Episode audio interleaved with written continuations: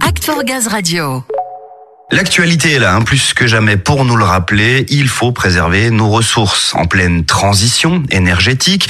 Et puis avec ce conflit en Ukraine, qui est une vraie catastrophe humanitaire, qui menace aussi l'approvisionnement en gaz de l'Europe et par conséquent nos factures. Oui, et la solution à privilégier à l'heure actuelle, c'est l'économie d'énergie. Et ça passe par des petits gestes au quotidien, comme euh, régler ses pièces à la bonne température, couvrir ses casseroles pendant la cuisson pour garder la chaleur, ou alors s'équiper de chaudières plus performantes et moins énergivores. Et pour cela, on l'a dit, des aides sont prévues. Alors à quoi a-t-on droit et dans quelle mesure? Eh bien, réponse à ces questions et bien d'autres. Tout de suite avec Samuel et son invité. Et pour nous parler de ces aides possibles et vous aider à y voir plus clair dans tous ces dispositifs, je suis avec Marie Cambrelin, responsable du marché de la rénovation chez GRDF. Bonjour Marie. Bonjour Samuel. Alors Marie, on le sait, passer à un équipement plus performant, c'est l'un des moyens de réduire sa facture de gaz. Tout ça a un coût évidemment, mais on est là pour rappeler qu'il existe toute une batterie de dispositifs et d'aides pour changer son équipement de chauffage à moindre coût. En effet, le dispositif d'aide encadré par l'État vise vraiment à encourager les particuliers à réaliser des travaux de rénovation énergétique dans leur logement.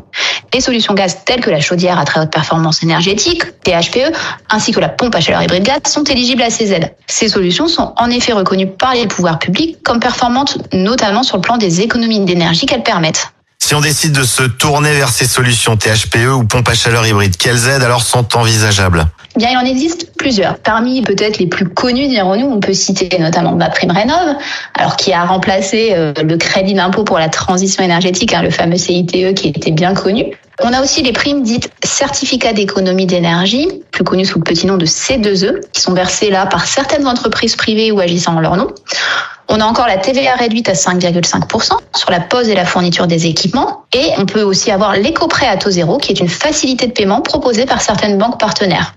Mais il faut savoir que la liste n'est pas exhaustive. Il est vraiment intéressant de bien s'informer. Par exemple, certaines régions communes vont proposer des aides locales qui peuvent être très intéressantes. On peut en citer une, hein, l'exonération de la taxe foncière, qui euh, en ces temps euh, électoraux euh, est particulièrement d'actualité.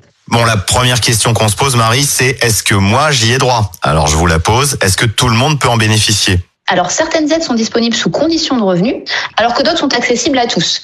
Alors il n'est pas toujours facile de s'y retrouver, il faut pas se le cacher, mais euh, il est possible de trouver de nombreuses informations sur le site grdf.fr. Il y a notamment un simulateur donc euh, que nous appelons Estimoed, hein, qui permet donc de simuler, comme son nom l'indique, les aides disponibles pour les solutions gaz.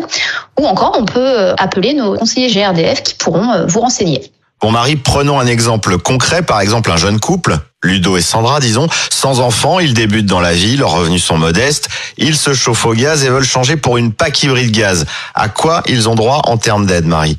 Eh bien, très bonne idée pour ce couple de, de vouloir installer une PAC hybride gaz, parce qu'en fait, effectivement, ils veulent allier économie d'énergie et écologie. La pompe à chaleur hybride gaz est en effet un équipement qui associe intelligemment une chaudière THPE et une PAC électrique, et ça va donc permettre d'avoir ces deux atouts. Alors, le devis total des travaux estimé par leur installateur va être d'environ 10 000 euros euh, TTC post comprise. Pour financer ce montant, on l'a vu, il y a différentes aides disponibles. Comme ils sont un ménage à revenus modestes, les aides sont assez conséquentes puisqu'ils auront droit à ma prime rénov à hauteur de 3 000 euros, des C2E à hauteur de 4 000 euros, soit un total de 7 000 euros. Donc leur reste à charge qu'ils auront à payer sera de 3 000 euros.